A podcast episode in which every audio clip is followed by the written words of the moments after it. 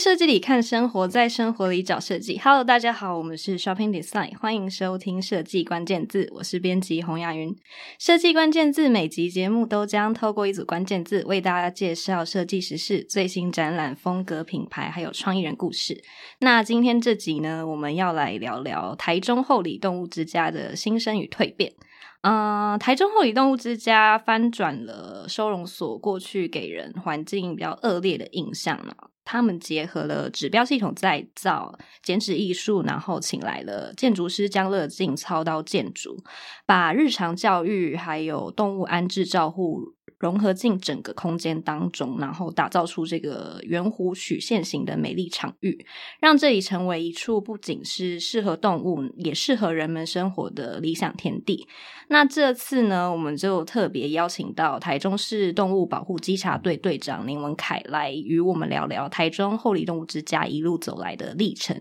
以及分享他的观察日记。那现在就请他来跟我们自我介绍一下吧。嗨，大家好，我是台中市动保处动物保护防疫处，然后动物保护稽查队的队长，我是文凯，大家都叫我熊大。然后因为今天会想找我来跟大家分享，呃，后里园区的部分，主要是因为，呃，我可能一开始就是在后里动物之家服务，所以可能有一些呃历程的部分，可能会想借由我来跟大家做一个分享。嗯，那那你来到动物之家之前是做什么工作的？就是当初是什么样的契机来到后里动物之家？嗯，就我之前的工作是从事临床的工作，也就是大家比较熟悉的动物医院的兽医师。嗯哼，对。然后那会回到台中，是因为我原本主要是在台北跟高雄服务，然后当时是因为就是。爸爸的身体状况，然后还有一些家里的因素，所以，嗯，再加上我本身也很想回回我的家乡台中服务这样。然后刚开始我是因为就是也是家中经济的考量，我回台中的时候就是白天有就是有一份工作，就是在医院动物医院上班，然后晚上在肉品市场服务。那就是因为觉得身体已经没有办法负荷，所以我才考虑就是。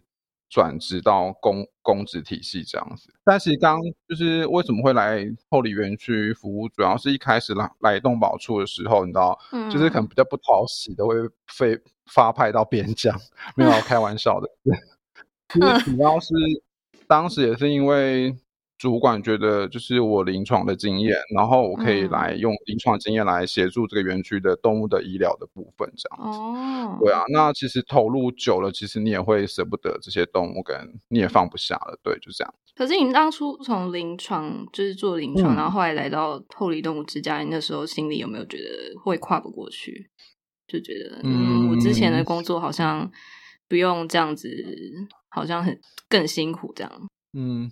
就是在这边，呃，这边服务主要的对象就是真的很多是流浪动物，就是所谓在街头上游荡的犬或猫，嗯、然后所以他们可能经历过的过去，我们真的不是很清楚它发生什么事情。所以第一是数量真的比较多，嗯嗯，然后再来是因为当时的现场的那个设备啊，或者是给予我们的资源确实也比较少，嗯，所以可能在在治疗。或者是在那个针对这些动物的呃医疗或者是动物福利的部分，确实是比较缺乏的。嗯，对。那当然跟跟那个我们在临床上的业界的动物医院，确实啊，就是大家每一个小宠物都是就是家里的一份子的那个状态，跟用那个照料的那个的程度是不同。嗯嗯嗯。所以你在。来动物之家之前，你对动物之家的印象是什么？我对动物之家的印象就是比较偏，就是其实我跟别人也都是一样的状态，就是会觉得，嗯、呃，第一动物之家可能的动物都很多都是传染病的问题，嗯，对，就会有这种刻板的印象，然后再加上会觉得说，它是不是每一只动物都会会有安乐死啊，或者是。嗯他们动物福利是不是很很不好？嗯，然后环境是不是很恶劣？对，就是会有这些这个部分的刻板，就是一种很刻板的印象。就像早期我在台北服务的时候，只要听到哦，这个动物是从内湖收容所出来的，嗯、你可能就会好像 很多对动物的一些自自自己既有的一些成见在里头，既定，对，因为想说，哎、嗯，他可能有什么毛病？他可能有传染病？他是不是有犬瘟热？他是不是可能有肠炎？就是这些是我觉得我还没有进来之前，我的那种很无知的的想法。无知，真的就是我觉得我们不我们不够了解，然后我们却这么样快、嗯、这么果断的觉得是这样。对，嗯嗯嗯。那你当初来到那个后里动物之家的时候，你可以形容一下你看到的那个状况跟环境的状态，跟你的心情大概是怎么样？嗯，我们可以，大家可以从就是硬体啊，或者是从就如果先从硬体来分享的话，其实当时一看到那个犬色，其实就是很像铁皮屋，就是用一个钢构的建筑，然后铁皮，嗯、然后每一间的那个就是。像很像有点像监狱的感觉，就是 走道很狭窄，就是工作人员走道，对，就是工作人员走道很狭窄，嗯，然后每一笼就是你的左右两侧都是门，那你打开就是每就一整排的狗舍这样，但是他们的通风或者是通风不好，然后主要是也很阴暗，然后潮湿，嗯，因为其实他们需要清洗嘛，所以那个然后再加上其实犬舍。他们是没有分区的，就是因为有时候当然有一些疫病的问题，我们当然其实有分区来，比如说是像现在的疫情的关系，我们是不是要隔离？嗯、对对，那其实，在那个情况下的收容所是没有办法做到这样子的隔离的的区域，所以很容易会有疫病的互相的传染。嗯，然后像猫，就像我们现在的猫舍，当然是狗跟猫是分开。那早期我们在这边的时候，猫其实没有独立的。猫屋或者是猫的饲养空间，啊，就很容易被狗吓到。对，就是猫其实是在、嗯、是猫其实跟我们手术室是在一起的，就是因为它它是在室内。对、嗯，那因为我们就想说猫需要在室内，所以我们就把猫养在我们的手术室里面，因为也没有别的空间可以选择，所以嗯，然后其实也不能说它是手术室，因为它只是有一张手术，就是一张简易的手术桌，然后跟。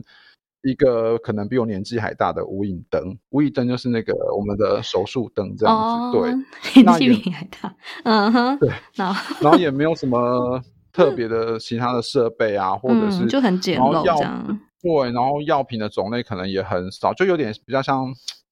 在战地医疗的感觉的那种，对，就真的就是你可能要想办法解决动物的状况，就是以现有的资源去想办法解决他们的问题。哦，对。那那时候工作人员只有你，只有几个人？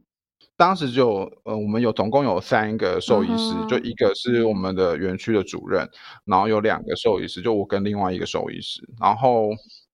我们就是要负责全区的医疗，这样。天哪！所以那时候动物是整个数量是整个爆棚的状态吗？嗯、因为就是那时候还是呃动物的管制业务，就是保，就是你们大家比较了解，就是捕犬的这个业务是还是在请公所协助动保处的时候，哦，对，所以其实那个数量环保局可能会带很多流浪的动物进入所，嗯，所以我们的所内动物确实是很。很拥挤，很拥挤。嗯，对，那但其实我觉得在这个过程当中，因为这个环境或者是这个设备，确实也训练出我一些观察动物的一些能力，就是观察动物，就是你可能早期可能需要透过很多血液学检查或者是生化检查，然后去推测、嗯、去推敲说这个动物可能怎么了。可是，在那个时候确实没有这些设备，你可能要。很快速跟精准的给予他们必要的医疗，哦，然后可以让他们改善他们的状况。嗯，对啊，嗯，嗯，所以这个是我觉得在这个环境训练，我可以做到这个程度这样子。嗯，所以你那时候看到那个动物状态，你有流泪吗？是也是没有，是没有这么情感爆发。对啊，这个这个我觉得有点太过了，太过了，就是、也没有到，也没有到这种程度。但是确实是因为有很多故事，就是很多动物的故事，让我觉得，哎，其实，嗯，我对动物的感受是不一样的。对啊，哦，因为早期其实我做临床的时候就觉得，兽医师好像就是一个工作。对我来说，我对动物，就是在我还没来动保处之前，其实。我觉得我在动物医院上班的时候，其实我对动物是没有什么热忱的，嗯，就是觉得他们只是一个我的客人，然后客人，然后对，就有很容很多时候很容易假笑，就是说嗨，Mary 今天怎么了？就是说，哎，对，就是狗很多狗狗狗的名字，对，Mary 今天怎么了？可爱哦，对，类似，就是你可能很多，就是你你可能只是有点假笑的想要，就是好像就把它只是当做是一个工作，但是你没有发自内心的。跟那些动物互动，okay, 可是我觉得在这边真的是经历过很多次，必须要用心投入，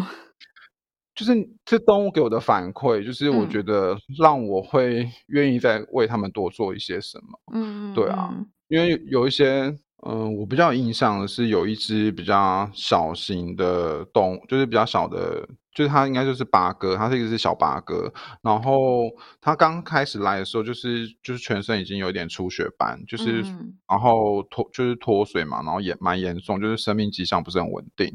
那我们因为我们也没有太多的设备或者是仪器可以去诊断它到底发生什么事情，所以我当然就以我个人的经验或者是我观察到我可以给予他的就是。当然是最先的，就是想说，诶，他是不是缺水？那我们是要帮他上点滴，然后帮他做一些基本的治疗。然后一开始他当然就是不会马上就有什么反应，但是我就觉得，诶，他大概两天三天之后，发现，诶，他的状态是越来越好的。嗯，但是他还是没有，就是他还是在笼子里面没有跟我太多的互动。哦，那我就有一天，就第三天，我就在做手术，因为我就把他。因为它比较脆弱嘛，所以我就把它养在，就是把它养在我们的手术室里面。然后，因为我觉得它。好像也没什么反应。那既然我都要做手术，然后我门都门窗都会关起来，所以我就想说把它放，把它笼子打开。他如果想出来散步，或者是他想要做什么，就是让他自在这样子。所以就在我们打开，然后我开始做手术的时候，他就突然有一个惊，就是他就这样站起来。对，他真真的是这样，他就这样突然站起来，然后就开始跑跑跑跑到我的脚边，然后一直。就一直拍我的小腿这样子。天哪，这故事很感人。我认真，我认真，我觉得我眼眶泛泪了。真的就是，就是他说从那天开始，就是你每天你要去，因为我要去每天都要早上治疗动物嘛，所以他就会一直跟着我，他就一直跟在脚边。对，然后那你没有收编吗？没有没有，因为我觉得。这个工作还很长久，不知道收编几只了之后。对，所以就是 有类似这么，嗯、就是常常会遇到有一些你真的很特别有感触，或者是这样的动物，嗯、然后你会觉得说，哎，动物确实在我的心中的感受是越来越不一样。嗯，对啊。嗯、那如果比跟跟早期一开始我毕业的时候的我，跟现在就是经历过这些的相较之下，我当然觉得。以前确实就觉得，哎，狗就是兽医师就是一个工作。那当然经历过这些事情，嗯、我就觉得，哎，好像动物跟我的连接是越来越不一样的。就像，对啊，就像以前都会觉得说，我觉得心态上的转变应该这样说，就是以前可能每天、嗯、就是每你每天结扎五只狗或猫，跟你结扎二十只。狗或猫，其实我的薪水是一样的，我并不会因为我多做而有什么变化。但是为什么我我现在愿意多做？对啊，我觉得那是他们，他们就是这些动物给我的的意识。对啊，就是让我嗯成长这样子。对，哎、嗯，那我可以问你，就是是什么样的动物才会到动物之家？是如果有民众不要？就是它也可以送到动物之家吗？还是？嗯、呃，一般民就是动物之家的入所的动物的原因，大概就是有几个。嗯、第一个有可能是民众、嗯、民众拾获他捡到的，嗯、他可能在路上，他可能捡到一窝小猫，或者捡到一窝小狗，或者是他就觉得，哎，这个狗怎么在这边游荡这么久，那么多天，嗯、然后他把它捡来。嗯、那或者是有一种是民，当然是民众弃养，就是民众他不想再养他的动物了，对。嗯然后对，然后也有一种，然后另外一种就是急难救助，就是因为台中是有一个急难救助的服务，就是假设你有发现在路上有一些有动物可能受受伤或受困，那你也可以跟我们通报，我们就会有合作的动物医院，嗯、或者是我们的管理人员到现场去处理，就是把像这样受就是有点受伤或者是受困的动物带回所内，这样子，哦、大概是这些原因。对，哦、嗯，那你你知道就是台中后里动物之家是大概什么时候兴建的吗？就是它它是怎么样有了这个新生蜕变的这个契机？嗯、呃，我们真正的就是确实要确定能够重新呃改建的，是在一百零五年的时候。嗯，对啊，呃，其实以往我们每年园区的修缮费用，就是在早期我们园区的修缮费用每年大概就只有几十数十万的金额，就是因为我们台中是有两个园区，一个是在后里，然后一个在南屯。嗯，对，那以往就是经费在有限的情况下，其实都是缝缝补补，就是有点。就是看到哦，可能比较急迫哪一个地方，嗯、对，就是可能需要先处理哪一块。那在有就是当时有一部电影，就十二夜的电影，然后我觉得让台湾的民众更了解、看见台湾的收容所的情况。嗯，对。那也在农委，就是其实当时是农委会跟。就是其实真是历任的市长的支持下，然后编列的这些经费，嗯，才可以让我们这个园区有机会可以重建这样。哦，对啊，所以大概是花了多久的时间？这个建筑，我们从就是设计规划阶段到真正完工，大概五年的过程。嗯哼，就是陆续陆陆陆续在改变。那当时就是新建的时候，你们也是在这里工作吗？还是就有换个地方？我们就回到南屯园区哦，对，就是我们把所有的人力跟动物都就是拉回到南屯园区这边。嗯哼那但那时候就是新建完成之后，你们回来看的时候，你们有就是惊感到惊为天人吗？应该是说，我们是因为每天我们很常我们很常来来这个现场看，就是。嗯应该是在施工过程当中，我们都会还是会来这边，嗯嗯，就是因为有很多会议要召开，或者是现场的场刊，或者是有一些就是建造会议啊，或者是相关的会议，我们还是会到会回到后里园区这边看。所以，当然是完成的时候，确实有时候会在回想刚开始的时候，就还蛮多感触的，是没有错。嗯，对啊，嗯嗯。那你自己就是觉得新生之后，后里动物之家跟原本有哪个哪几个点让你觉得真的是，就是真的有很大的反差？比如说建筑啊，嗯、或是收容照顾的哪个部分？这样？我觉得如果是在硬体啊、采光、通风、建筑的理念上面，我觉得大家已经可以看那个 Shopping Design 的粉砖。呃，雅云已经有已经已经有非常详细的报道。其实我觉得我就不在这个这一块多琢磨，因为我觉得我们时间上也有限制。然后我觉得我们当时比较希望这个收容所，当然想要突破说它不是收容所，它应该也许是可以结合观光，嗯，或者是有一些教育的功能。因为其实现在有很多游荡动物的问题，然后我觉得也是也是因为饲主的教育的观念。就是没有跟上，或者是大家对于动物保护这一块的观念还是稍微没有到那么那么完整，所以我觉得教育的确实是一个很重要的的观念。所以我们当时在规划这个园区的时候，就希望可以把教育，然后把观光拉进来，就是有点打破同文层，就是不是只有你喜欢猫，或者是你对狗有兴趣你才来收容所，而是你。任何你只要觉得，哎，其实你想了解看一看，或者是你对我们的建筑有兴趣，或者是我们办什么活动、什么课程你喜欢，你都可以走进收容所来了解我。就是不一定一定要领养动物才能到那边。对对，因为就是建筑师也特别用了那个白墙嘛，嗯、就是我觉得、就是、很大胆。对，就是 也保留了很多就是弹性的空间，就是弹性的空间，也许可以做成一个展览厅或者是教室。然后也可以结合一些邻里的活动，它可以拉进来收容所举办一些活动这样子。嗯、然后我们现在也是在努力串联一些附近的特色的店家或者是公司行号，对啊。嗯、然后就是也许未来也许可以发展出一个观光地图，对啊。哦、然后我觉得你说周边的那种，对啊，嗯。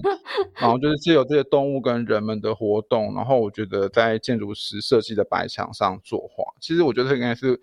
他当初当初留这个白墙的目的啊，就是让我们人或动物是这个白墙上面的主角，哦、对啊，然后让这个园区更活泼，嗯、然后我觉得也是承载大家给这个园区的祝福，这样子。哇，这番话真的是 建筑师听到也要流泪了。毕竟我们我们讨论我们在设计阶段确实讨论非常多次，跟他们的团队，哦，就是白色这部分也是有 ar argue 蛮久的吗？嗯，我们当然会担心说 白色对，然后再加上我们，但是我们当然在这一块，我们是相信建筑师的的想法，然后也尊重。嗯，那我们只是在里面比较多细节的，就是因为我觉得建筑师跟跟兽医师之间，当然就是建筑师懂建筑，懂懂美学，懂建材。那我们懂的是动物，跟我们懂的是饲养管理，所以我们是要让建筑师了解。动物的的部分，那嗯，对啊，那建筑师应该是跟我们分享他的建材是什么样子的建材，有什么特性，是不是符合我们的业主需要？嗯，所以这是我们需要沟通非常频繁的地方。那最后就请文凯给就是想要到后里动物之家参观，然后跟领养动物的人们的一段话或建议，这样。嗯。就是以前我们在这边上班，就是可能时常背负一些，就是要帮动物安乐死或者是动物福利不佳的一些罪名。然后我觉得经过。这几年大家的努力，然后希望我们的改变可以让民众了解收容所，以及像我现在办理的动物保护稽查的工作，嗯，已经跟以前你们想象的不一样了。嗯，那虽然公部门有点像是一头很笨重的大象，然后但是我们透过不同的领域的发想，然后建筑师，然后有剪纸的艺术，然后比如说摄影师啊，然后或者是我们这些兽医师，然后让整个大象能够跳舞起来，这样子，嗯。嗯那我觉得认养就是狗猫，最重要的还是要评估你自己的家里的状况，比如说家人喜不喜欢动物啊，或者是哎动物有可能会生病，那这个是不是你能够负担的？然后有可能会肥皂，这个是邻居可以接受的吗？嗯，对。那在对 对啊，邻居有可能是受不了动物的吠叫，本人就是本人就是有点快受不了。对，或者是动物的脚步声，就是你可能住在楼下，哦嗯、那他你可能听到楼上有拉布拉多在走路什么的。嗯、对，我觉得这些都是要能够先评估。那其实认养动物有点像是一一个婚约，就是你你已经准备好跨入了这个坟墓了嘛？嗯、对啊，然后你是否已经是？对，你是否有充分的思考，而不是说就是很冲动的认养，可能觉得哎、欸、这里很漂亮，然后猫很可爱，嗯、然后或狗很可爱，然后就把它带回去。其实还是要审慎的评估。嗯，对啊，那就是不管你是否曾经来过收容所，然后感对里面的动物或者环境感到难过是落泪，那或者是你实在是对动物也不感兴趣，然后但是我觉得都非常欢迎你们来。再次的了解动物收容所，或者是来欣赏这一栋白色友善动物的建筑。嗯，然后希望就是喜欢狗猫的朋友，你就是可以立刻把你的 行事历打开，然后把时间画起来，然后来一趟台中的轻旅行。对啊，其实台中轻旅行一定要把台中后里动物之家放进去，这样。要，一定要，必须这样。对，不然我们今天就白录了这一集。希望猫猫狗狗都可以找到自己的家，这样。对，好，那呃，其实今年十月初，呃，我们 Shopping Design 的网站上就是出了一篇全台最美动物收容所后里动物之家的这篇文章，然后获得了还蛮广大的回响。那我自己分享我的心得，就是上个月初实际到那边去拜访的时候，真的是有一种像是走进美术馆的感觉。那当时也听到了，呃，江乐进建筑师分享了很就是几番很感人的话，像是人和猫狗一样都需要阳光啊，就是当收容所的环境变好，人的心情会跟着变好，那猫狗的照顾也会更加到位，这样。以及就是觉得在这里啊，猫狗就是艺术品，我们就是美术馆，那白色就是最好的颜色等等。这些理念呢，其实真的翻转了很多人对收容所又脏又臭的印象，也印证了建立好的环境，吸引人进来，动物才有机会能够出去。这样，那这次我们就是真的很开心，能够邀请熊大，就是温凯来上我们的节目，与我们分享台中后里动物之家一路走来的历程，以及他的人生观察笔记。那如果你也对就是刚刚提到的这篇文章介绍有兴趣的话，Podcast 的资讯栏会附上文章的链接，可以去观看。那如果你也喜欢我们的节目的话，别忘记帮我们按下订阅与分享。设计关键字，我们下次见。